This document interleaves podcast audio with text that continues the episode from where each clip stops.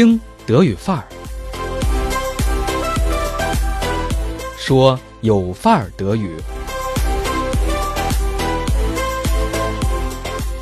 大家好，我是真哥。熟悉德语范儿的朋友已经发现了，节目的开始曲变了。对，因为真哥在友善的提醒下，哎，决定全面使用没有版权争议的音乐作品。也正是因为这个原因，真哥得重新做一期《曹操道》。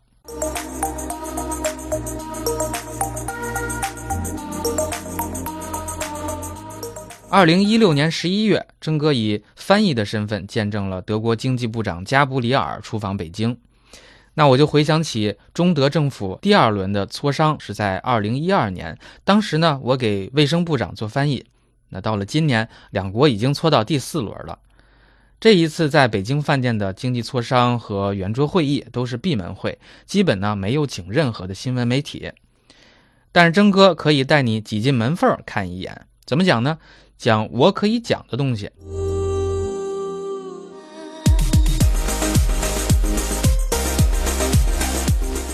哎，谈了一上午，中午大家都得吃饭，是吧？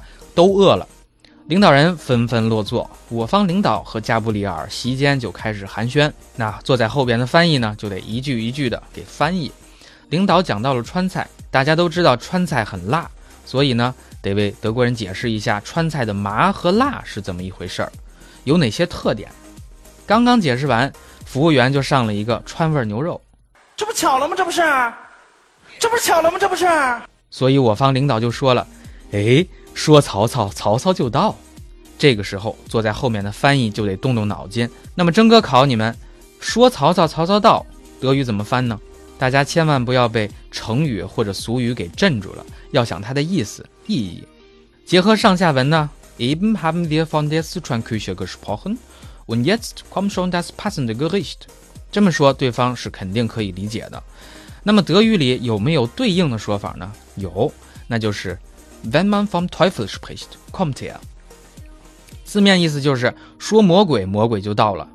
可能大家会犯嘀咕，我要这么说，对方会不会心里别扭啊？把人家比成一个鬼？其实没事儿，你放心使用。最早的时候呢？德国人迷信，说千万不要提 Teufel 的名字，只要一提，他马上就到你跟前儿了。哎呦，看来这个鬼还很忙哦。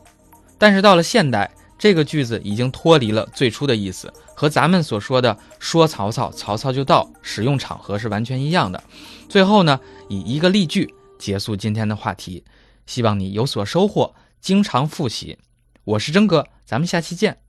Ach, da sind Sie ja, Herr Meier. Wir sprachen gerade über Sie. Tja, Sie wissen ja, wenn man vom Teufel spricht, kommt er.